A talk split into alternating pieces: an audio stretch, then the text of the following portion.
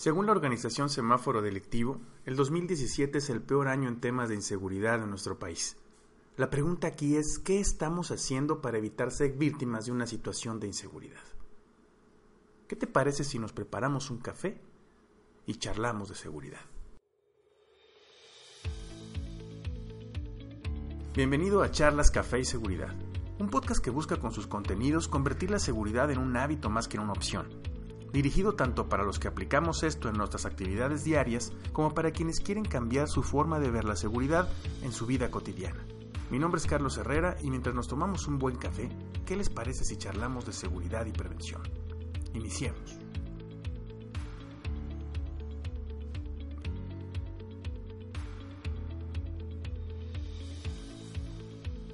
Vivimos en un ambiente donde todos los días escuchamos en medios de comunicación, en el trabajo, con amigos o familiares, cómo incrementa la inseguridad en nuestro país.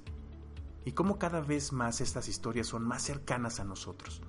Todos conocemos a alguien que haya sido víctima de una situación de inseguridad o por lo menos el amigo de un personaje cercano en nuestras vidas. Pero ¿qué hacemos al respecto? ¿Aprendemos de estas situaciones o las seguimos tomando como historias de vida de alguien más? Dejando a un lado la posibilidad de que nos llegue a pasar a nosotros o a algún ser querido, simplemente porque no creemos que pueda pasarnos, o porque no quieres volverte loco y caer en delirio de persecución. Hablando de personas, el factor riesgo existe siempre que expones a un individuo a una amenaza. Por lo tanto, el riesgo a ser víctima de un delito es mayor mientras más expuesto estés. Por ejemplo, no podemos eliminar el riesgo a ser asaltados cuando vamos a un centro comercial. Sin embargo, podemos disminuir la exposición y por lo tanto disminuir el riesgo. No se trata de estar analizando cada movimiento que haces, porque creo que sí te vuelves loco. Se trata de usar el sentido común y analizar la situación. Tomando como ejemplo lo que comentaba hace un rato del centro comercial, pongamos un escenario de riesgo y analicemos qué es lo que tendríamos que hacer. Vas a ir al cine a ver una película al centro comercial de moda. El estacionamiento de la plaza no cuenta con accesos controlados con plumas. La plaza comparte el estacionamiento con una tienda de una cadena de supermercados muy grande en México. El supermercado cierra su atención al público a las 22 horas y la película que piensas ver termina alrededor de las 11.30 horas. A esta hora los demás locatarios ya cerraron y el último en cerrar es el cine al que piensas ir a ver tu película. Al término de la película, la salida no es por el centro comercial ya que sus puertas han sido cerradas a esta hora, así que será por una de las salidas de emergencia que da el estacionamiento de la plaza. Antes de comenzar a analizar el escenario, pongamos sobre la mesa algunos puntos sobresalientes que facilitan o disminuyen el factor riesgo de un delito en un escenario como el planteado. No vamos a desmenuzarlo todo, solo lo esencial y que te pueda servir para tomarlo en cuenta no solo en este caso, sino en otros cuantos más. Hagámoslo. Número 1. Iluminación. Para un delincuente es más fácil pasar desapercibido en la oscuridad. Puede ocultarse fácilmente para vigilar o desaparecer de tu vista más rápido, después de haber cometido el acto delictivo. Por lo que el simple hecho de ser de noche aumenta el factor riesgo. Número 2. Pocos testigos. El delincuente busca pasar desapercibido lo más posible. Claro que hay sus excepciones, pero no es la mayoría. Mientras menos gente esté en su alrededor, al momento de cometer el delito es más fácil para él ejecutarlo y escapar. Número 3. Grupos. Por lo regular quien va a realizar un asalto en un escenario como este no va solo. Por lo menos va con un cómplice, esto es porque requiere que alguien esté pendiente de la presencia de alguna autoridad o de más testigos. Siempre es más fácil para el delincuente amagar a una o dos personas que a cuatro, seis o nueve.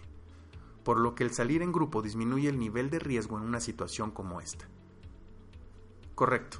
Ahora tomando en cuenta estos factores, analicemos el escenario planteado y comencemos a ver las alternativas para disminuir la exposición en un escenario como este.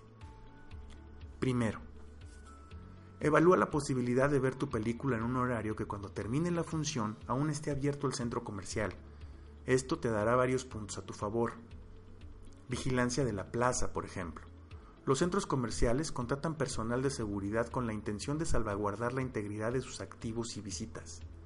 Los turnos en los que son contratados por lo regular buscan que sean horarios de atención al público de la plaza, lo que quiere decir que a la hora del cierre de la tienda o del centro comercial, la plantilla del personal de seguridad se va a disminuir considerablemente, quedando posiblemente uno o dos guardias para cuidar todo el centro comercial. Por lo tanto, si eliges ver tu película en un horario al que al terminar aún esté abierto el centro comercial, contarás con más presencia de vigilantes en la plaza, incluso en el estacionamiento. Los consumidores y visitantes. A esta hora puedes encontrar desde personas que van a hacer su mandado en familia, hasta la pareja que va a tomar un helado o simplemente van a dar una vuelta para perder el tiempo o pasar un rato agradable. Lo que quiere decir que de salir más temprano te encontrarás con mucha gente, lo cual no es un escenario factible para cometer un delito. Ahora pensemos que no existe la opción de ver esta película en otro horario, debido a tus horarios de trabajo, a que solo esta función la pasan a esa hora, que solo a esa hora puedes ir con tu pareja, o te gusta verlas a esa hora porque casi no va nadie, o simplemente tu segundo nombre es peligro y te gusta ver las películas a esa hora. Pues es simple, ve a verla, Solo analiza tu escenario. Es común que cuando visitamos una plaza con regularidad tenemos un lugar preferido donde estacionarnos.